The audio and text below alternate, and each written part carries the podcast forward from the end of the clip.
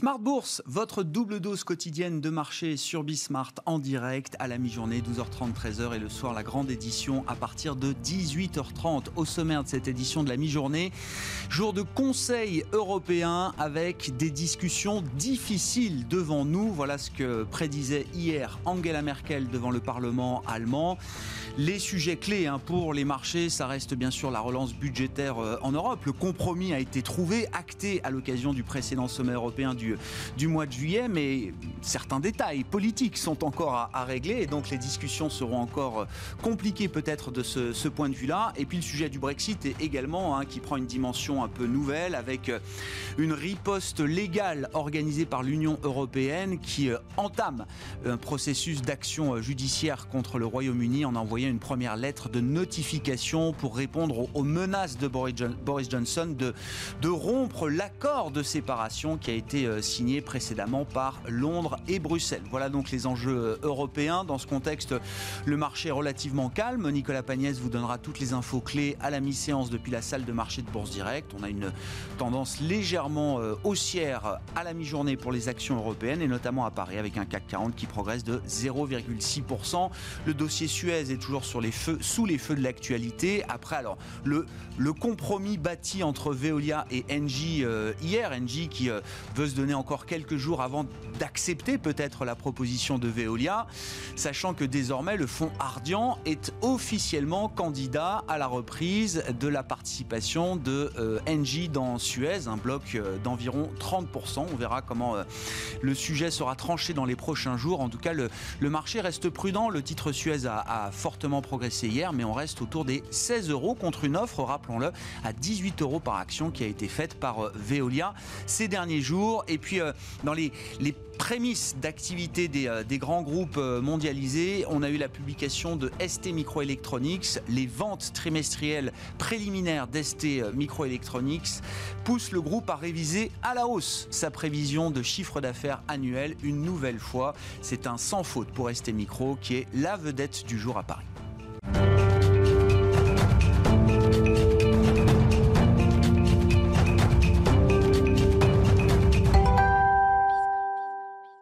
Les infos clés sur les marchés, c'est en fil rouge tout au long de la journée sur Bismart avec Nicolas Pagnès depuis la salle de marché de Bourse Direct. Tendance haussière à la mi-journée sur l'indice parisien. Le CAC 40 est porté par les espoirs de voir un accord aboutir aux États-Unis en ce qui concerne des mesures budgétaires pour relancer l'économie américaine. Le secrétaire d'État au Trésor Steve Mnuchin a en effet annoncé hier lors d'une conférence organisée par CNBC qu'il avait l'espoir que les négociations puissent aboutir, ajoutant que le président Trump et lui-même travaillaient à un compromis raisonnable. Le compromis qui devra mettre d'accord les démocrates emmenés par Nancy Pelosi qui propose un plan de relance de 2200 milliards de dollars, tout en assurant que ce nouveau plan permet de réduire le coût des aides économiques. Les républicains, de leur côté, proposent 1500 milliards de dollars d'aide à la relance, tout en intégrant une continuité de 20 milliards de dollars au secteur aérien. L'écart entre les deux projets de plan est donc encore important, mais Nancy Pelosi et Steve Mnuchin ont tous deux confié cette revue plusieurs fois cette semaine afin de négocier sur le sujet. Il n'y a pour le moment pas eu de vote au Sénat sur ce sujet, les républicains estimant que les sur le montant était encore trop grande. L'espoir fait donc gagner quelques points à Paris et même à Londres malgré les craintes de futures restrictions. Le DAX de son côté est plus hésitant ce matin, ralenti notamment par les déclarations de Bayer qui compte réaliser 1,5 milliard d'euros d'économies supplémentaires d'ici 2024, mais aussi comptabiliser une charge de dépréciation hors trésorerie comprise entre 5 et 10 milliards d'euros.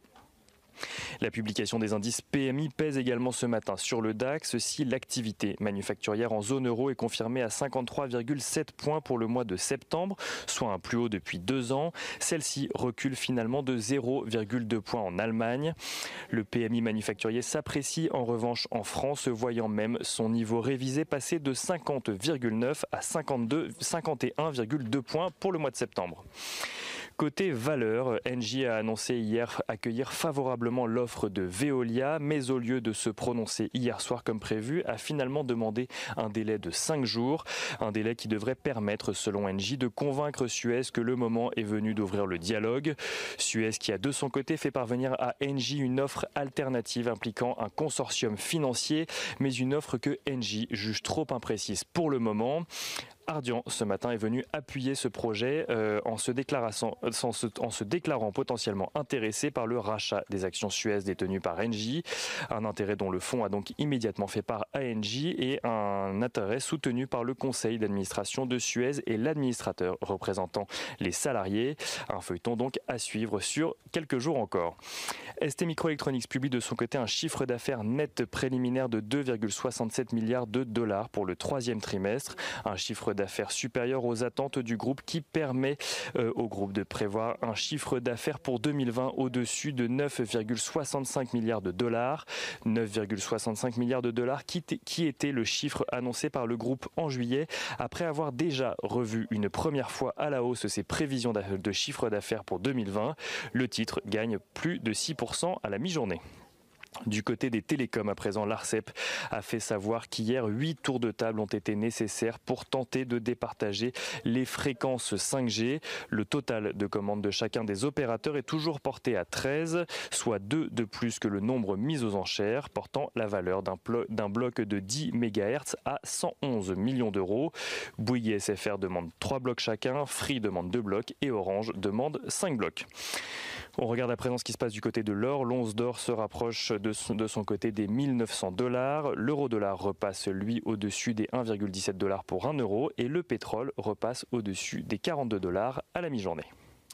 Nicolas Pagnès avec nous en fil rouge tout au long de la journée sur Bismarck depuis la salle de marché de Bourse Direct. Séance positive à la mi-journée pour les indices européens. Les indices futurs américains sont en progression également avant l'ouverture de Wall Street cet après-midi.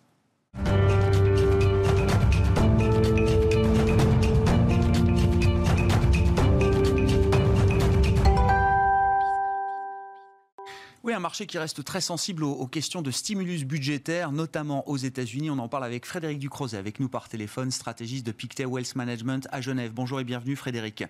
Le, le marché très sensible à la question du stimulus budgétaire américain. Est-ce que vous partagez ce constat et comment est-ce que vous évaluez l'espoir d'un compromis au Congrès au cours de ce mois d'octobre?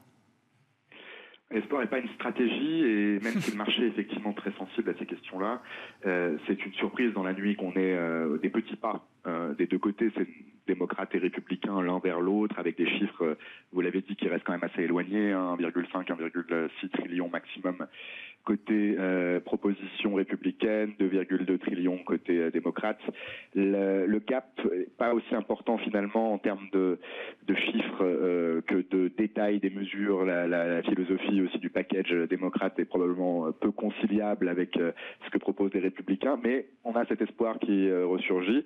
Et puis le paradoxe, c'est que si les marchés montent, ce plan devient moins probable parce qu'il y a une forme de pression quand même, en tout cas pour le président euh, en place, à, soutenir les marchés jusqu'aux élections, il faut le dire clairement.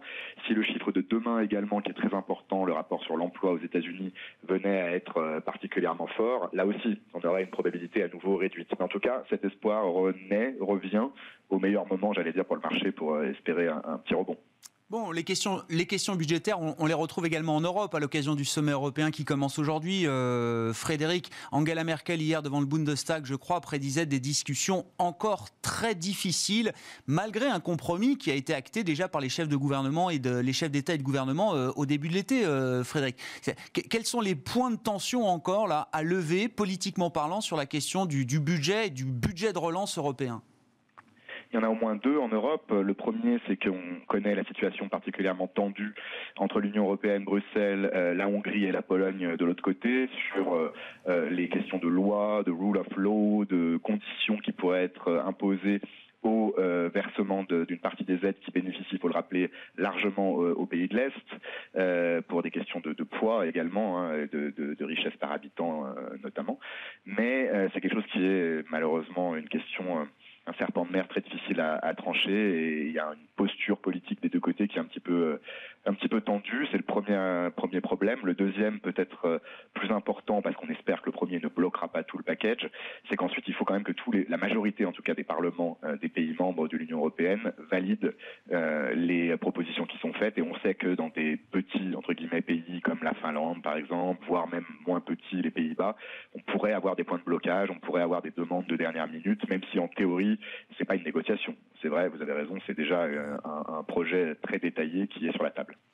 Angela Merkel qui signale par ailleurs, alors là, elle, parle euh, sur le plan domestique pour l'Allemagne, mais que euh, son pays devra revenir au plus vite à la normale en termes de conditions d'endettement une fois la crise passée. Comment est-ce qu'il faut euh, entendre cette déclaration, alors qui était faite hier encore une fois devant le Parlement allemand, mais c'est vrai que c'est l'Allemagne, et, et on sent bien que même en temps de crise, la question quand même de remettre en place des règles budgétaires à un moment, à quel horizon de temps? C'est une, c'est une question. Cette question-là, elle est quand même encore très débattue, euh, Frédéric. On sait qu'elle l'est notamment euh, en Allemagne. On connaît les positions des uns et des autres. Elles n'ont pas complètement changé pour toujours euh, à cause de cette crise et de cette pandémie. Euh, il y a quand même les lignes qui ont énormément bougé. Je ne pense pas qu'on reviendra en arrière. Moi, je pense qu'il y a aussi beaucoup de postures politiques. Il faut qu'Angela Merkel, pour l'instant, maintienne cette, cette majorité, cette stabilité du gouvernement allemand, et notamment en vue aussi de passer l'accord final pour le budget européen. Donc il y a voilà des mots qu'il faut que ses camarades de l'aile plus conservatrices de la CDU-CSU entendent. Euh, c'est le cas également dans d'autres pays pour d'autres raisons. Hein. En Italie, au contraire, on, pense que, ou en France, euh, la pression va, rester pour que ces règles soient assouplies, ces règles budgétaires pendant très longtemps. Je pense honnêtement que c'est toujours la réalité économique qui va prévaloir. La réalité économique, elle est ce qu'elle est. Les chiffres ne sont pas bons, ils sont de moins en moins mauvais dans le meilleur des cas. On a toujours un risque de, de seconde vague, de restriction qui va peser sur l'activité en fin d'année et donc d'ailleurs sur l'acquis de croissance, ce fameux acquis pour l'année prochaine, c'est ce momentum euh, en 2021. C'est pas sérieux, pas raisonnable, et à mon avis, ce sera euh, pour l'instant pas à l'ordre du jour de parler de remise euh, en place de règles budgétaires strictes dès l'année prochaine. Donc on parle plutôt euh, d'un moyen terme. Et d'ailleurs, ces règles, pour terminer, il faut les assouplir, il faut les revoir, il faut les rendre efficaces. Le think tank Bruegel, par exemple, à Bruxelles, travaille énormément sur ce sujet pour que ces règles soient non seulement rassurantes, crédibles, mais encore une fois, faciles à mettre en œuvre, efficaces. Sur le plan macroéconomique, euh, Frédéric, hein, vous êtes bien placé pour le savoir.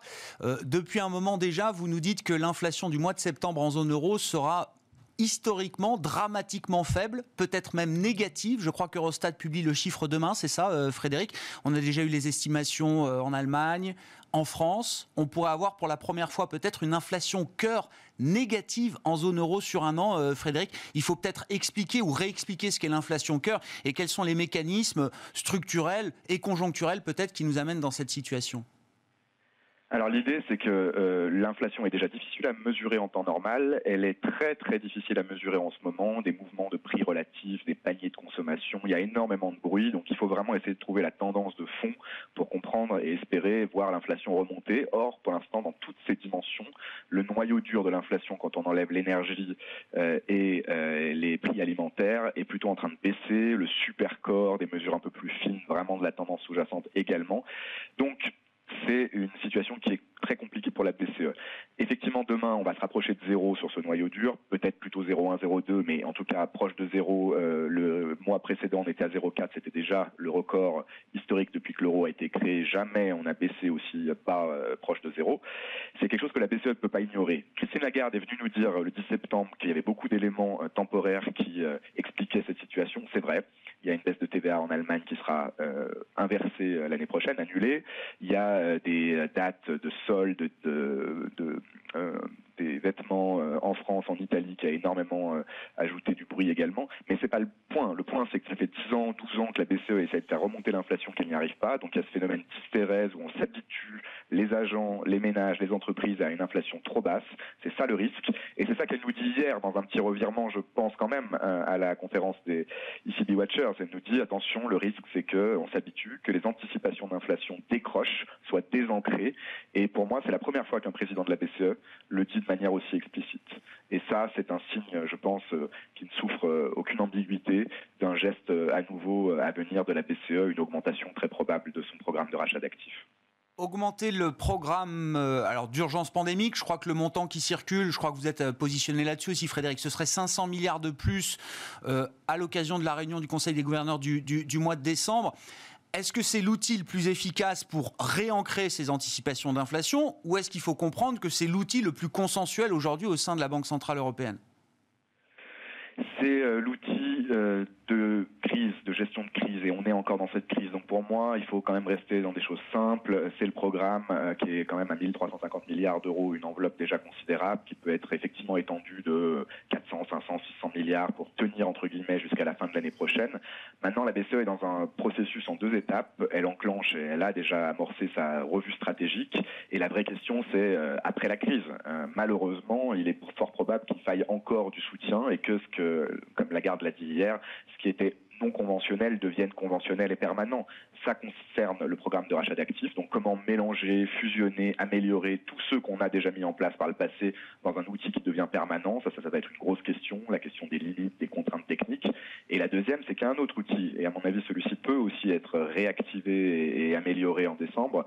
Euh, c'est les TLTRO, qui euh, sont les opérations de refinancement conditionnées, ciblées des banques pour qu'elles continuent de prêter à l'économie réelle, aux PME notamment. Et là, on peut imaginer une baisse de taux sur ce taux d'intérêt qui est déjà à moins 1% historiquement bas. On peut imaginer une augmentation dans la durée, une extension de maturité. Et ça, c'est aussi, à mon avis, à l'ordre du jour. Merci beaucoup Frédéric pour vos remarques du jour. Frédéric Ducrozet avec nous par téléphone depuis Genève, stratégiste de Pictet Wealth Management.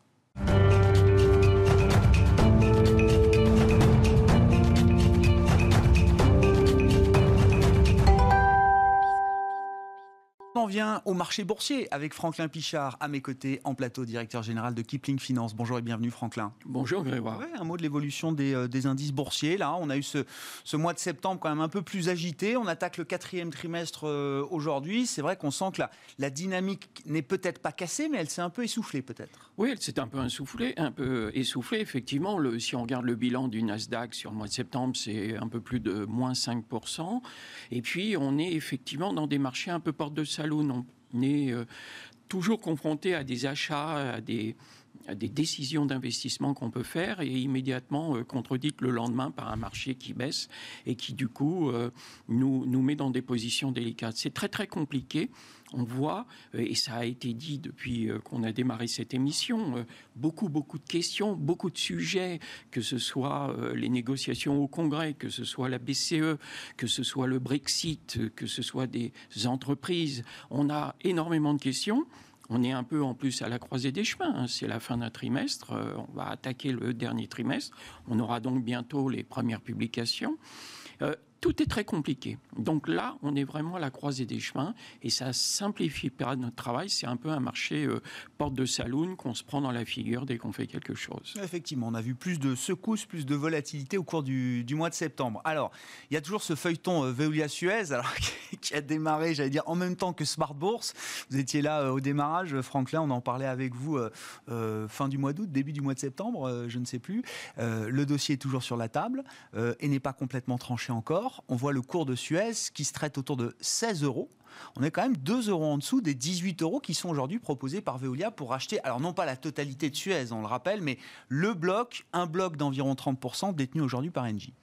Eh bien, effectivement, euh, la question que nous posent euh, nos, clients, les investisseurs aujourd'hui, c'est Maintenant, tout semble limpide depuis hier soir, hormis donc ce, délai de 5 jours, puisque 18 euros proposés, euh, euh, accepté hein, par Engie. Après, maintenant, on cale les détails sur le, assurer l'emploi, assurer différentes choses, mais tout semblait bien calé. Donc pourquoi ne pas aller comme quand on avait eu euh, euh, Altran ou d'autres opérations Immédiatement, on se cale sur le cours de l'opération et puis il ne se passe plus rien. Ben là, le problème, c'est qu'on a vu le, fonds Ardian qui s'est invité ce matin, alors que tout était en voie de, de règlement et que a trouvé un euh, est le chevalier blanc trouvé par Suez pour racheter non pas seul, mais comme ça a été dit précédemment avec un consortium d'investisseurs, euh, de quoi euh, racheter cette participation. Ardian est historiquement lié à AXA, donc on voit que derrière, il, peut y avoir, il pourrait y avoir une force de frappe réunie derrière AXA via Ardian pour reprendre cette participation. Alors, le problème, il est le suivant tant qu'on avait une opération avec Veolia, les choses étaient claires. Veolia rachetait les 29,9 et puis ensuite, dans un second temps, lançait une OPA au minimum à 18 euros sur le sol et le reste du capital. À partir du moment où on a un fonds activiste, un fonds qui rentre et qui va prendre cette participation avec des institutionnels. C'est plus la logique industrielle. On n'est plus du tout dans une logique industrielle. On est dans un fonds qui va valoriser sa participation, mais qui ne va pas lancer d'OPA. Et le risque qu'on peut avoir dans ces cas-là, c'est de dire la Messédite, si c'est Adrien qui euh, qui remporte l'affaire, eh bien, euh, Suez reviendra là où ils étaient avant. Ils vont continuer leur bonhomme de chemin, ils vont continuer leur politique industrielle. Ça reportera plus tard l'opération, puisque le but, ce sera quand même pas de les garder éternellement.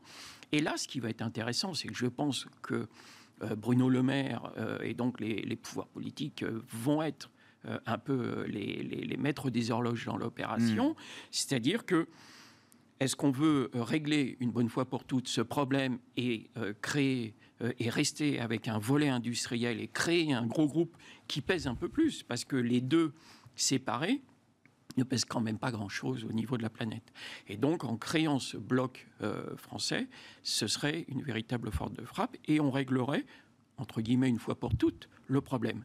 Si c'est une solution avec des fonds d'investissement, on va reporter à plus tard, on réglera rien et on n'aura pas de logique industrielle. Deux stratégies complètement différentes. Hein. Logique industrielle, logique financière. On verra. 5 euh, octobre. Et NG, oui, c'est ça. NG Veolia se sont donné quelques jours de plus, mais voilà, l'accueil a été quand même plus favorable chez NG et chez Veolia euh, sur, euh, sur l'idée d'un deal qui permettrait donc à Veolia de racheter ce, bloc détenu par NG dans Suez d'environ 30% au prix de 18 euros par action. Euh, le titre ST Micro, je le signalais également en titre, parce qu'il faut s'arrêter quelques instants dessus. ST Micro, c'est un sans faute. Dans un secteur des semi-conducteurs, alors qui ne connaît pas la crise, on parle quand même beaucoup de l'affaire Huawei, des, des, tensions euh, technologiques entre la Chine et les États-Unis qui peuvent perturber un peu ce secteur, mais visiblement, ST Micro trouve des compensations ailleurs euh, pour, euh, euh, pour compenser justement peut-être la faiblesse de ses activités avec Huawei aujourd'hui. Ah, complètement. Et d'ailleurs, la bourse ne s'y trompe pas. Le, le, titre progresse de plus de 16% depuis le début de l'année. on dans est un marché en baisse de 20%. Hein, le dans un baisse d'un peu moins. Hein, voilà, exactement. Et pour ne pas le citer, Odo sortait une étude ce matin et donnait comme objectif 33 euros. Donc, sans aller jusque-là, euh, autour de 18 euros, on a véritablement des perspectives avec un PDG qui a revu à la hausse ses objectifs pour l'année. On est sur une société qu'on a, on, l'évoquait tout à l'heure, euh, qui a changé de profil. Il y a quelques années, on les avait, c'était poussif, on les, les avait sortis des portefeuilles. Et puis c'est compliqué quand on n'a plus une bonne image d'une société de revenir dessus. Et puis on est revenu dessus, on revient dessus, et on voit que là, on n'a plus du tout le même profil, on a une solidité qui est affirmée, on a des perspectives et des objectifs de par euh, plusieurs brokers. Et c'est vrai qu'aujourd'hui, c'est un titre qu'on peut mettre tranquillement en, portefeuille. Ça aussi, c'est quelque chose qu'on disait. On a des secteurs comme ça dans la période 2020 euh, qui tirent leur épingle du jeu et ST Micro fait partie de ces, valeurs-là. Effectivement, sacrée histoire de, retournement, de recovery. Alors ça nous ramène quelques années en arrière, mais il y a des sujets de dette, des sujets de positionnement aussi industriel chez ST Micro. Voilà, le, statut a changé, comme vous le dites, et ce sont quand même toujours des effets puissants euh, quand une entreprise change de statut, euh, dans le bon sens ou dans le mauvais sens. Hein. Voilà, on peut aussi être dégradé en termes de statut sur le plan boursier. Là, c'est l'inverse pour ST Micro. Donc la vedette du jour sur le marché parisien. Tiens, autre secteur très porteur, c'est le secteur des paiements, et notamment euh, en Europe, puisque Bruxelles vient de valider euh, le projet d'acquisition d'un génico par Worldline. Ce qui est intéressant, c'est qu'on a eu quand même euh, ces derniers mois l'affaire Wirecard hein, en Allemagne, dans le secteur des paiements, alors qui, loin d'avoir jeté un froid sur les autres acteurs du secteur, a plutôt renforcé les investisseurs dans l'idée que ces autres acteurs allaient sans doute profiter de, du fait que Wirecard sortait du business euh, aujourd'hui. Hein. Oui, exactement. Et puis alors, effectivement, l'affaire euh, Wirecard euh, aurait pu laisser des traces, mais on voit que l'ensemble du secteur, entre guillemets, a un peu profité de la crise quand même. Voilà. Donc, enfin, certains d'entre eux. Un acteur en moins, c'est peut-être plus favorable pour les autres acteurs. Exactement. Et il y a eu plus de demandes. Enfin, bon, c'était globalement quelque chose de positif. Effectivement, la Commission européenne a valider euh, cette opération. Nous, euh, Worldline, c'est un, c'est un titre qu'on a toujours euh, beaucoup aimé. Et actuellement, je ne vous cache pas, on, on, est un peu déçu par le comportement d'Atos. Les, les, ça, ça ça bouge pas, ça fait rien. Et actuellement, on arbitre. spin-off d'Atos, hein, voilà. ça. Voilà. Et donc, en ce moment, on vend ce, ce qui nous restait d'Atos et on se reporte sur Worldline. Ah N'oublions pas que Worldline, ça valait 82,60 euros euh, début septembre, le 3 septembre, qu'on vaut autour de 72 euros et qu'il y a des objectifs au-delà de 80 euros. Donc les cours du début du mois, il y a à peine 4 euh, semaines. Donc là, avec cette opération qui est validée, avec ce groupe qui va se constituer, eh bien oui, on fait cet arbitrage, on continue de, parier et jouer euh, sur le développement et l'avenir de Worldline, et on investit et on achète Worldline aujourd'hui. C'est un secteur euh, dont on peut imaginer qu'il va continuer de se consolider, ce secteur des paiements oui. en France et en Europe, peut-être même et, désormais. Même dans le monde, c'est terriblement morcelé. il y a encore de tout petits acteurs, surtout aux États-Unis.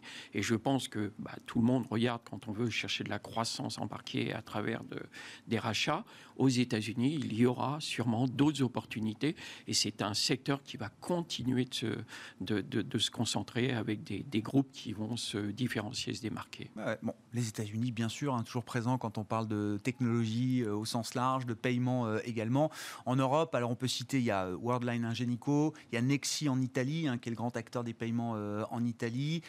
Il y avait Wirecard euh, en Allemagne, hein, une affaire qui n'a pas fini de faire du bruit et qui remonte euh, sur le plan politique 99% assez haut. depuis ah bah, le début de l'année. Oui, oui, c'est sorti. 77 centimes. Et surtout Adyen Adyen, la star néerlandaise des, paiements, et on faisait le point là-dessus euh, l'autre jour avec un, invité. Adyen, ça pèse plus lourd en bourse aujourd'hui que BNP Paribas, qui est la première capitalisation bancaire en Europe. Ça doit être 45-50 milliards de, de capi pour euh, Adyen aujourd'hui sur le, marché des Pays-Bas. Merci beaucoup euh, Franklin. Franklin Pichard qui est avec nous.